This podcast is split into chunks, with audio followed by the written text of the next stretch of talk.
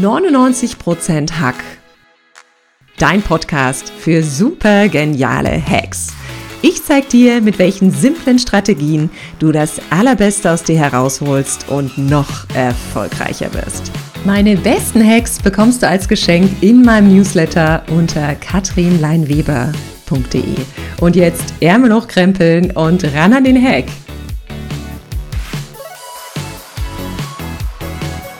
Herzlich willkommen zum Podcast 99% Hack. Mein Name ist Katrin Leinweber und ich bin dein Host für diesen Podcast. Und ich freue mich, denn ich habe heute wieder ein Interview-Special und einen zauberhaften Interviewgast. Sie ist Mentorin für Frauen in Führungspositionen und für Nachwuchsführungskräfte. Mit 25 Jahren eigener Führungserfahrung gibt es bei ihr 100% erlebtes Wissen.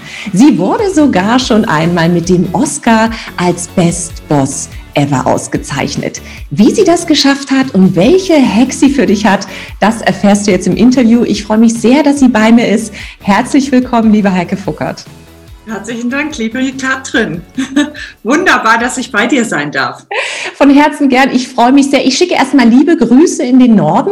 Wenn du jetzt nur die Audiospur hörst oder das Audio dieses Podcasts hörst, schau doch gerne noch das passende YouTube-Video dazu an, denn Heike und ich, wir sind heute digital miteinander verbunden. Es lohnt sich also auf jeden Fall.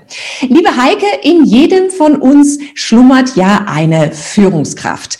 Ich sehe jetzt quasi schon einige Hörer und Hörerinnen da draußen, die sagen, hm, na ja, ich bin jetzt aber kein Teamleiter oder keine Abteilungsdirektorin oder was auch immer. Das ist gar nicht wichtig, denn Führung beginnt ja bei sich selbst. Wie würdest du denn eine Führungskraft definieren? Also absolut. Das ist genau der Punkt. Führung beginnt bei sich selbst. Und äh, wenn man sich selbst gut führen kann, dann kann man durchaus auch ein Team führen.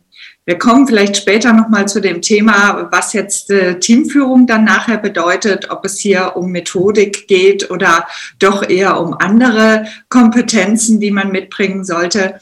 Aber das Thema startet bei einem selbst. Und wenn man sich selbst gut äh, führen kann, das heißt auch ein bisschen disziplinieren kann natürlich an der einen oder anderen Stelle, äh, dann ist man schon ziemlich weit vorne, finde ich.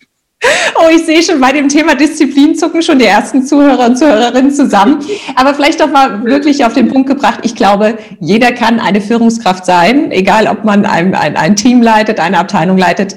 Alleine, wenn man eine Familie führt, in Anführungsstrichen, ist man eine Führungskraft. Wenn man im, im Verein irgendetwas tut und da Vorbild ist für viele oder in seiner Community, gilt man für mich auch als Führungskraft. Das heißt, das Thema ist wirklich für jeden essentiell. Und du hast es gerade so schön gesagt, Heike, Führung beginnt bei sich selbst. Gibt es denn so ein paar Strategien oder leichte Routinen, wie man Disziplin kultivieren kann oder wie man dahin kommt, dass man sich selbst gut führen kann? Was bedeutet denn das? Also für mich bedeutet das, äh, dass es eigentlich schon mal irgendwie morgens früh anfängt. Bei mir fängt es mit einer, tatsächlich mit einer Morgenroutine an, dass ich erstmal, wenn der Wecker früh klingelt, ähm, in die, in die Meditation reingehe oder in die Stille reingehe und erstmal in mich reinhorche. Dann gucke ich, was steht heute am Tag an.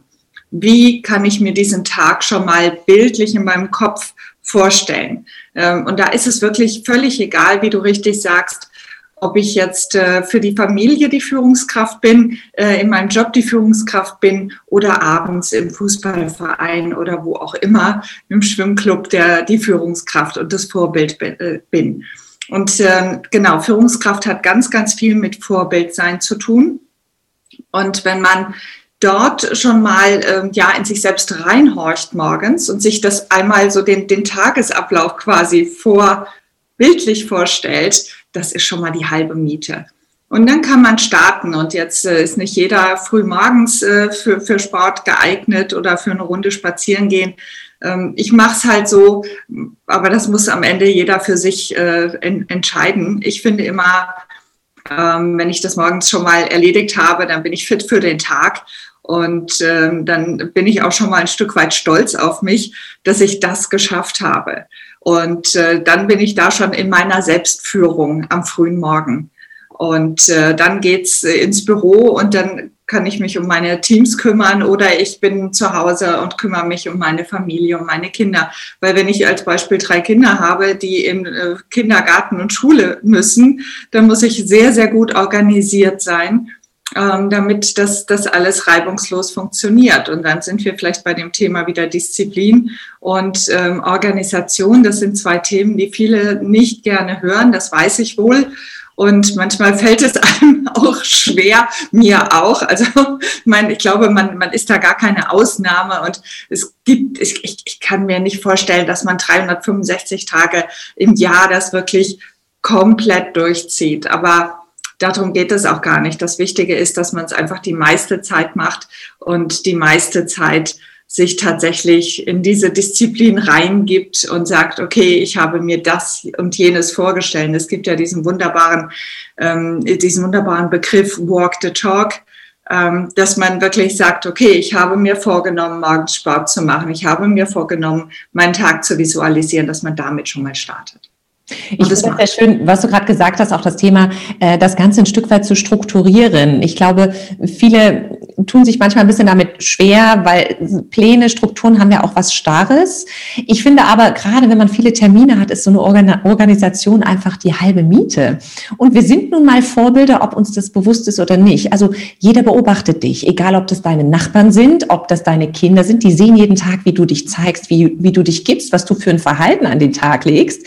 Und ob du da irgendwie, Entschuldigung, den Ausdruck, die RTL-2-Mutter raushältst und irgendwie einmal losplärst oder ob du durch deine eigene Struktur und durch dein Morgenritual, was du da vielleicht schon morgens für dich gemacht hast, viel gelassener bist und viel ruhiger auch mit gewissen Situationen umgehen kannst. Das fand ich, hast du wunderbar und schön gesagt. Das heißt, du hast eine Morgenroutine, du gehst strukturiert durch den Tag und planst auch sehr im Voraus, so wie ich das jetzt rausgehört habe, Heike, oder? Ja, mittlerweile wieder. Also äh, wie gesagt, es, es gibt immer so, ich habe auch schon mal andere ähm, Vorgehensweisen ausprobiert, habe aber dann für mich festgestellt, also ich war sehr digital dann unterwegs und habe zwar nebenbei noch eine To-Do-Liste gehabt, okay, aber damit bin ich im Endeffekt nicht für mich perfekt klargekommen.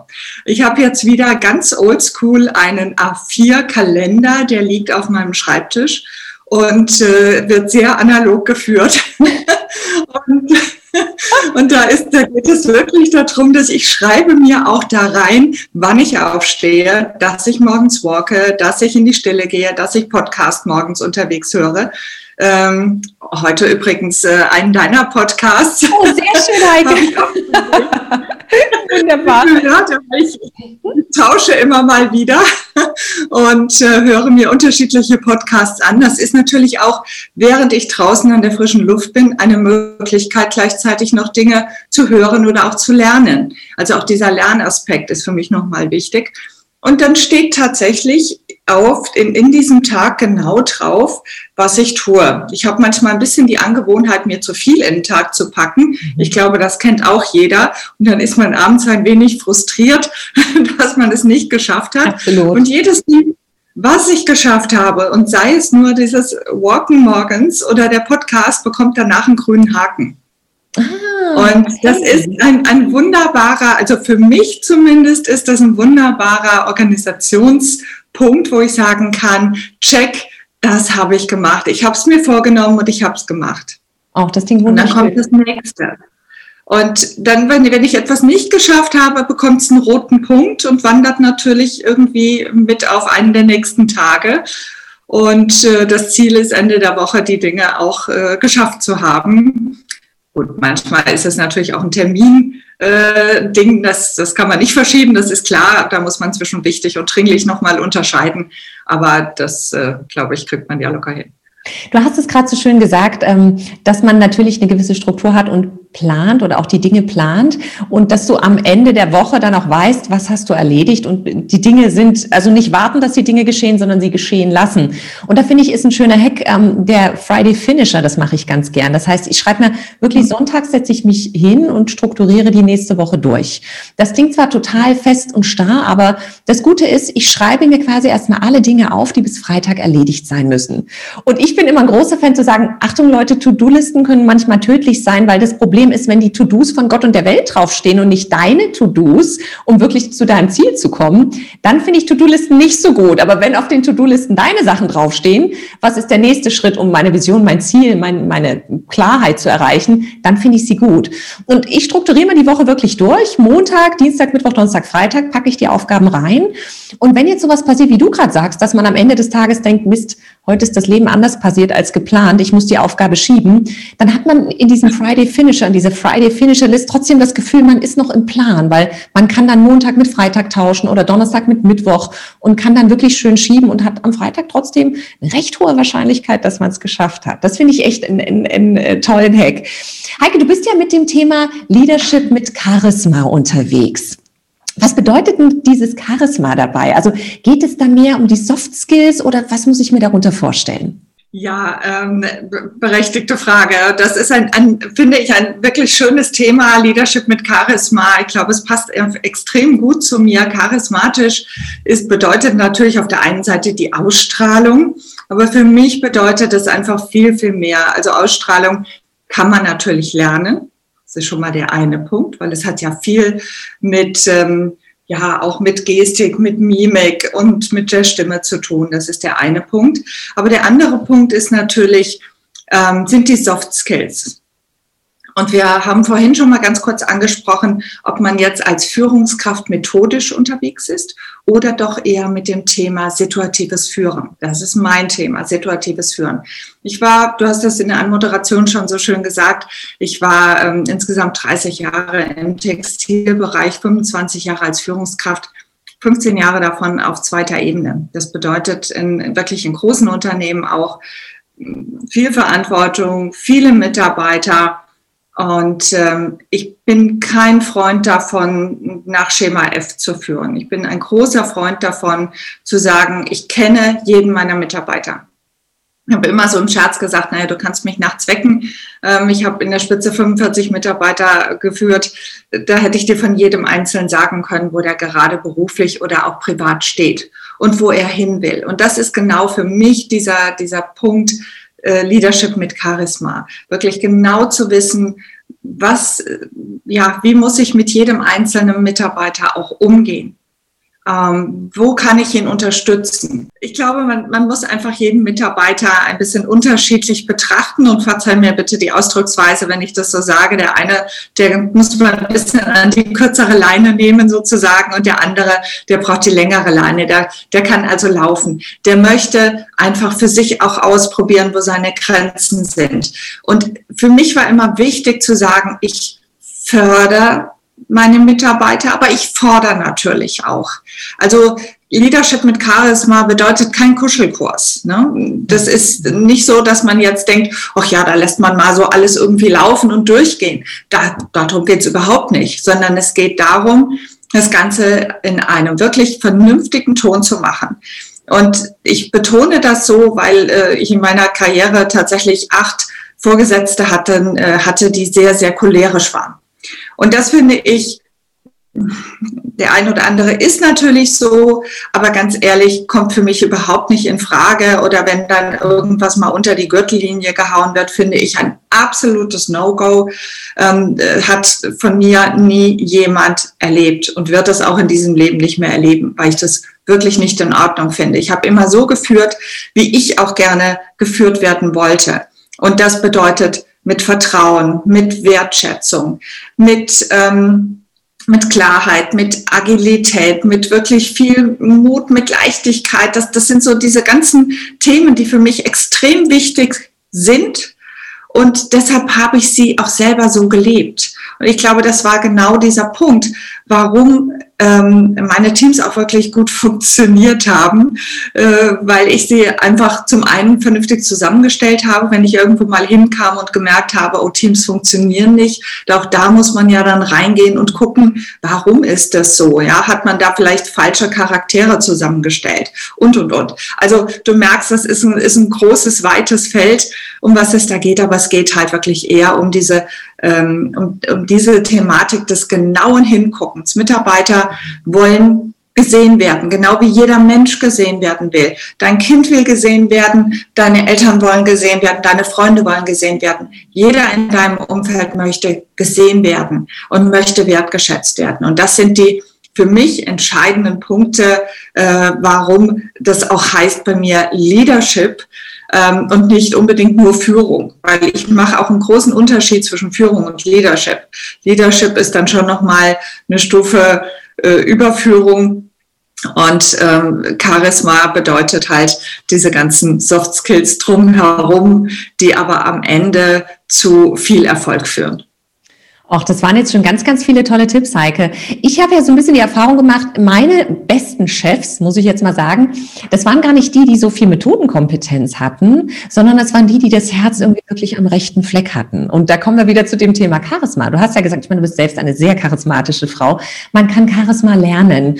Und äh, natürlich gibt's diese ganzen Sachen mit Mimik, Gestik, aber ich glaube, wenn es von innen heraus kommt, wenn man innen aufgeräumt ist und da wirklich positiv ist, dann strahlt das ja irgendwie auch nach außen und dann sieht man die diese ganzen Facts, die du jetzt angesprochen hast, viel, viel anders als jemand, der gesagt hat, oh, ich habe das jetzt gelernt, ich war in diesem Führungskurs und jetzt mache ich das so. Das sieht ja dann oft sehr aufgesetzt aus, finde ich. Ja, also das ja. Äh, fand ich, ja, das waren jetzt wirklich schon ganz, ganz, ganz viele äh, tolle Hacks, die du uns verraten hast.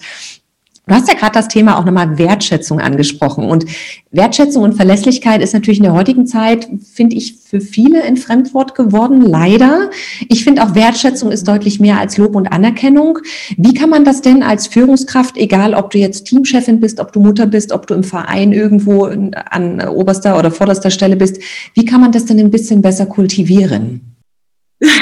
Ja, es ist, glaube ich, das, das Thema, was wir gerade schon mal angesprochen haben, das genaue Hingucken. Es ist das Hingucken, es ist das Hinhören. Und es gibt ja einfach diesen Unterschied zwischen, ich habe irgendwie zugehört oder ich habe wirklich genau hingehört. Mhm. Also der Unterschied ist, jemand erzählt was und jemand anders sagt, ja, ich habe gehört, was du gesagt hast. Aber er hat nicht in der Tiefe gehört, was der andere gesagt hat. Das heißt, es geht um aktives Zuhören. Es geht wirklich darum zu sagen, wenn ich mit jemandem spreche, ähm, dann konzentriere ich mich auf diese Position, äh, auf, auf diese Person, nicht Position, auf diese Person. Und das bedeutet ganz, ganz klar Wertschätzung für mich, dass ich dann auch äh, in dem Augenblick die volle Aufmerksamkeit auf die andere Person lenke und ähm, ihm einfach sage, hey, ich sehe dich, ich höre dich. Und das ist für mich Wertschätzung. Was man daraus dann im Endeffekt wieder macht, ist nochmal was anderes. Aber das sind die beiden entscheidenden Punkte. Ich fühle mich etwas ertappt, Heike, denn ich gebe zu, man hat ja so viele Quellen, denen man irgendwie tagsüber zuhört. Dann, dann, dann wollen die Kinder was, dann der Kollege, dann das. Und manchmal tendiere ich auch dazu, so bup, bup, bup, schnell zuzuhören, aber dann frage ich dreimal das Gleiche und denke so, verdammt, das habe ich doch schon zweimal gefragt. Also ich fühle mich dabei in der Tat ertappt. Aber damit kann es aber auch ein Stück weit leicht und einfach sein, die Wertschätzung. Weil aktives ja. Ist vielleicht für viele schwierig. Und gerade auch im Homeoffice finde ich ein, ein, was ich mir angewöhnt habe, wenn ich mit meinem Mann zusammen jetzt hier im Homeoffice arbeite. Wir haben dieses Thema, wenn jemand reinkommt in den Raum, dann klappt der andere seinen Laptop zu. Also damit er wirklich dieses Signal gibt, Achtung, ich höre, ich sehe dich, ich höre dir zu. Also wirklich, weil das Schlimmste ist ja dieses am Handy schauen, am Laptop schauen und der andere erzählt irgendwas und man kriegt irgendwie die Hälfte nicht mit und gibt ihm auch nicht das Signal, du bist mir jetzt gerade wichtig in diesem Moment. Also ein, ein schöner Tipp nochmal für das Thema Wertschätzung. Wenn du dir so eine ganz ideale Führungskraft backen könntest, wie wäre die denn? Oh mein, wie wäre die? Ja, also ähm, ich habe tatsächlich einen einzigen Chef gehabt, wo ich sagen würde, das war mein Top of the List. Und ich hatte einige und da war wirklich nur dieser eine dabei. Und äh, obwohl man dazu sagen muss, Heike, du wurdest ja selbst auch schon mal von deinen Mitarbeitern als äh, mit dem Oscar als ja. Best Boss Ever ausgezeichnet. Also eigentlich musst du bloß ein bisschen plaudern, wie du es machst. also wie, welche Hexe bräuchte der ideale Chef?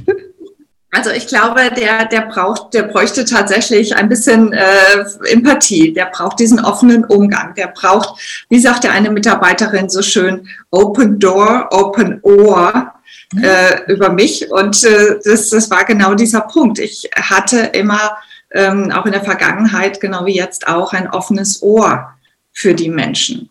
Und ähm, das, das muss sich, finde ich, nicht immer nur auf den Beruf äh, beziehen, sondern das kann sich genau auf, aufs Private beziehen. Manchmal braucht man einfach mal jemand, der einem zuhört und ähm, einem vielleicht auch einen Tipp gibt.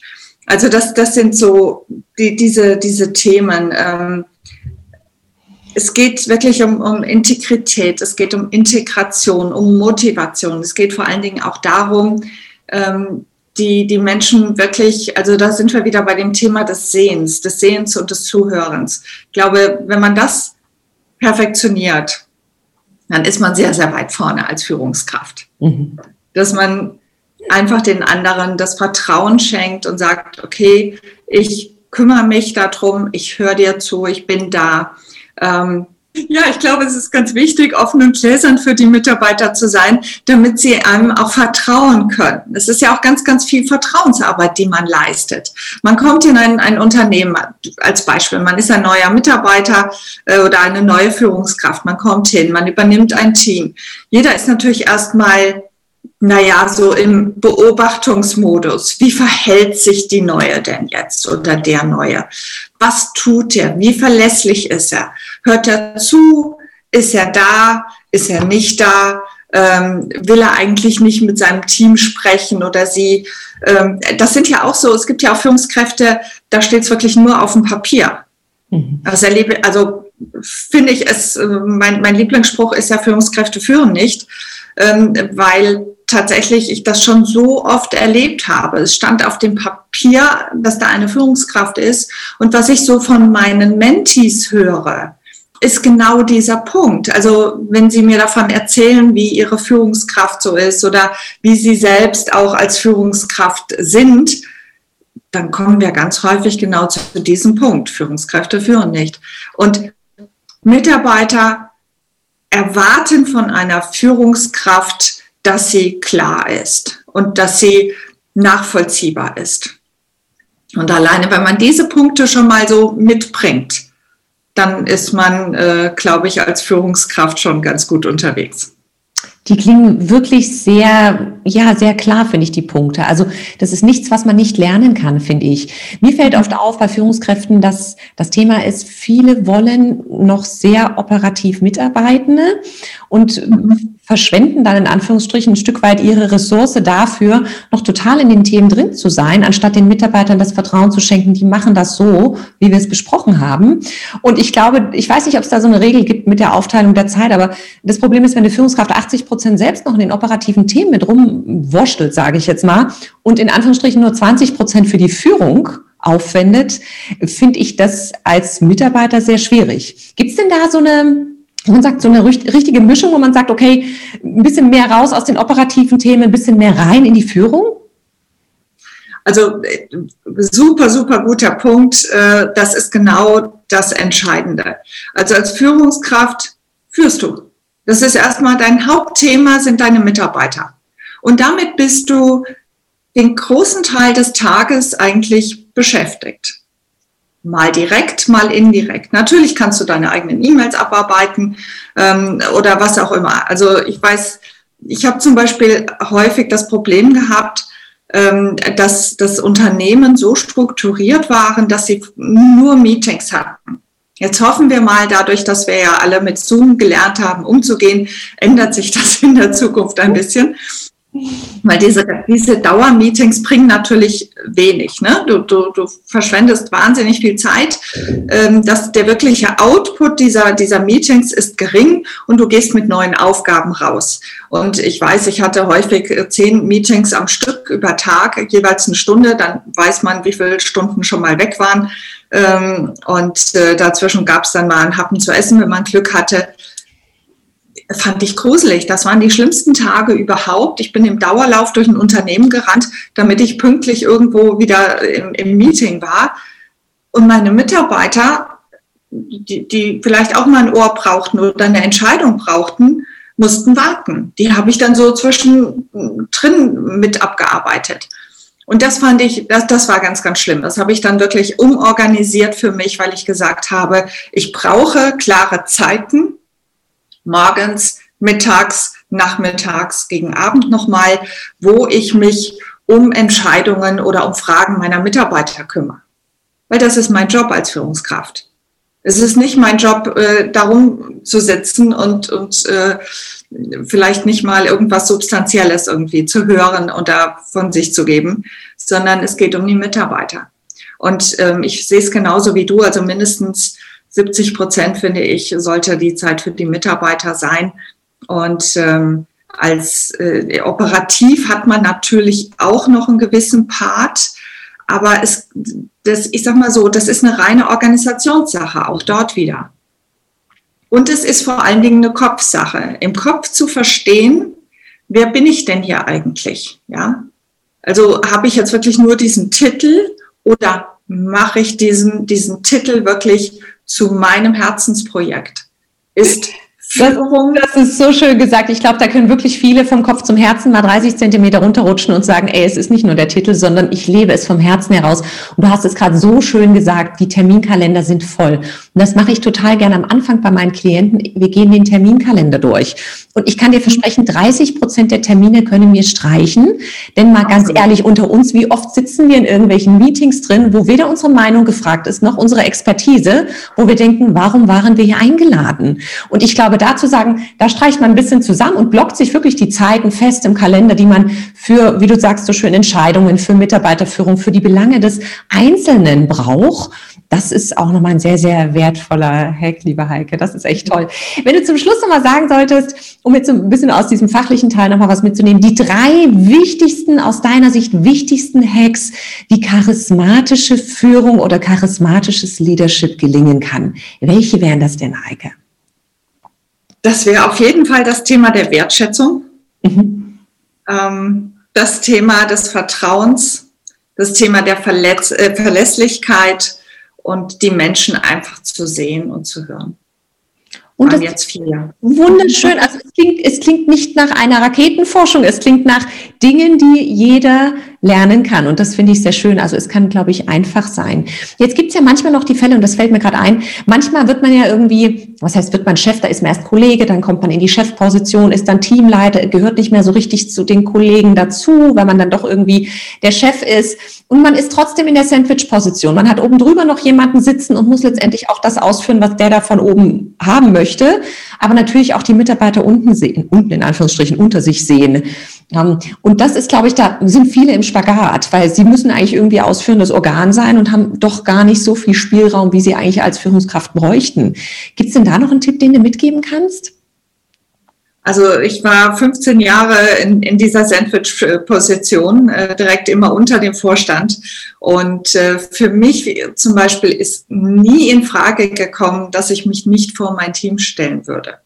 Also ich bin jemand, der immer vom Team gestanden hat. Wenn da von vorne die Kanonenkugel kam, ähm, dann habe ich die abgekriegt. Und ich habe entschieden, was geht von dieser Kanonenkugel weiter Richtung meinem Team.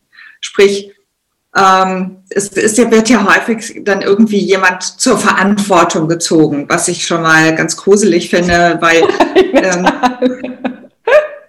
die wenigsten Dinge, die, aber dafür ist man Führungskraft. Ne? Das ist genau der Punkt. Einer muss den Kopf hinhalten. Das ist aber die Führungskraft aus meiner Sicht.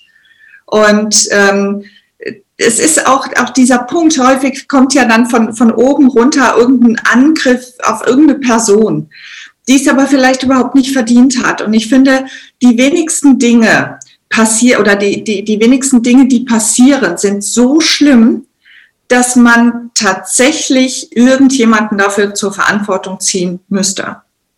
Ähm, deshalb bin ich immer der Meinung, als Führungskraft stehst du einfach davor und dann sprichst du mit einem Mitarbeiter, der vielleicht irgendwas nicht richtig gemacht hat, aber das ist ein Vier-Augen-Gespräch. Das ist niemals ein Gespräch vor versammelter Mannschaft. Und wie gesagt, das ist niemals ein Gespräch in diesem Augenblick, sondern es ist immer aus meiner Sicht ein Gespräch danach. Und äh, da, das ist für mich auch ein, ein großer Unterschied zwischen wirklichen Leadern und nur Leuten, wo die Führung auf dem Papier steht. Ach, das ist nochmal schön zusammengefasst. Und ich finde dieses Vier-Augen-Gespräch sehr wichtig. Ich finde, das Einzige, was man vor versammelter Mannschaft machen darf, ist loben und wertschätzen. Ne? Ähm, aber dieses äh, dann zu in unter vier Augen das besprechen, was, was vielleicht auch gerade so neuralgische Punkte sind, das finde ich nochmal einen ganz, ganz wichtigen Hinweis. Und ich glaube, viele haben sich jetzt auch nochmal wiedererkannt oder sehen sich auch in, in ihrem Alltag als Führungskraft, denn als du gerade das Thema angesprochen hast, ähm, die Kanonenkugel erstmal abfangen. Ich weiß, wie Väter oder Mütter sind, wenn sie sich schützend vor ihre Kinder stellen. Wenn irgendjemand da mit Kritik kommt oder mit Äußerung kommt. Ich meine, das ist ja oft das Problem, was Lehrer auch haben mit Eltern oder mit Müttern, dass sie erstmal sagen, meine Kinder waren das nicht. Aber ich glaube, das kann jeder nachvollziehen, zu sagen, ich fange jetzt erstmal, ich mache jetzt erstmal meinen Teflonanzug hoch und fange jetzt erstmal die Kanonenkugel ab, bevor ich das dann nach hinten weitergebe. Das hast du wunderschön erklärt. Liebe Heike, ich würde zum Schluss gerne noch so eine Fastlane mit dir machen. Kurze Frage, kurze Antwort, damit wir dich natürlich als Mensch noch ein bisschen besser kennenlernen. Hast du Lust? Na klar. Sehr schön. Liebe Heike, wer wärst du geworden, wenn du nicht die geworden wärst, die du jetzt bist? Ui. ähm, gute Frage, äh, keine Ahnung. du bist wahrscheinlich die, die du bist. Also ich bin, ähm, ich, ich sag mal so, ich habe viele Höhen und Tiefen erleben dürfen schon in meinem Leben und äh, bin ganz froh, dass ich die geworden bin, die ich äh, jetzt bin. Und ich weiß, dass ich mich äh, auf einem Weg befinde, wo ich mich tagtäglich weiterentwickle und das ist gut so. Das klingt perfekt. Wenn du die Möglichkeit hättest, eine riesengroße Anzeigentafel irgendwo auf dieser Welt aufzustellen, was würde draufstehen? Übernimm Verantwortung für deine Resultate. Was ist der schönste Ort, wo du Kraft auftanken kannst? Tatsächlich im Park äh, hier in Bad Salzuffeln gibt es so einen kleinen Meditationskreis aus äh, dicken Steinen und ich habe einen Lieblingsstein und da sitze ich gerne. Oh, das klingt aber wunderschön. Was ist der schlechteste Rat, der häufig erteilt wird, liebe Heike? Bleib so, wie du bist. Ist zwar jetzt kein Rat, aber es ist ein, ein, ein so, so, so ein, ähm, ein Spruch, der so ganz häufig kommt und wo ich immer ein bisschen innerlich zusammenzucke und denke, nein, um Gottes Willen, bloß keinen Fall. Ich glaube, dieser, diesen Spruch schmücken mehrere, also dieser Spruch schmückt mehrere Geburtstagskarten immer, bleib so, wie du bist. Und ich glaube, es ist ja aber nicht gemeint, aber ich denke dann auch mal so, bitte nicht. Genau. Liebe Heike, und hast du ein Lebensmotto? Ach ja, ich will auf jeden Fall ähm, alles immer ausprobieren. Und äh, ich liebe ja Reisen und äh, das, das äh, ist zum Beispiel ein Riesenantrieb für mich. Und ich gucke immer in, auch in, in neuen Städten in jede Ecke, auch in die Ecken, wo man vielleicht so als Tourist nicht hingeht. Ähm, da bin ich gerne zu Hause und äh, schaue mir an, wie die Menschen leben und spreche mit Menschen. Und ich möchte diese Neugierde niemals verlieren. Was für ein schönes Motto und was für ein wunderschöner Abschluss für dieses Interview.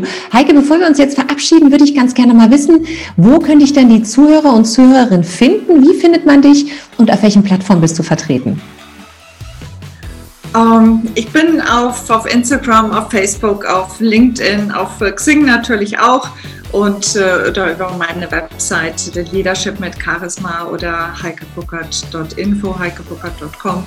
Da kommt man überall dann irgendwie auf der Website wieder raus.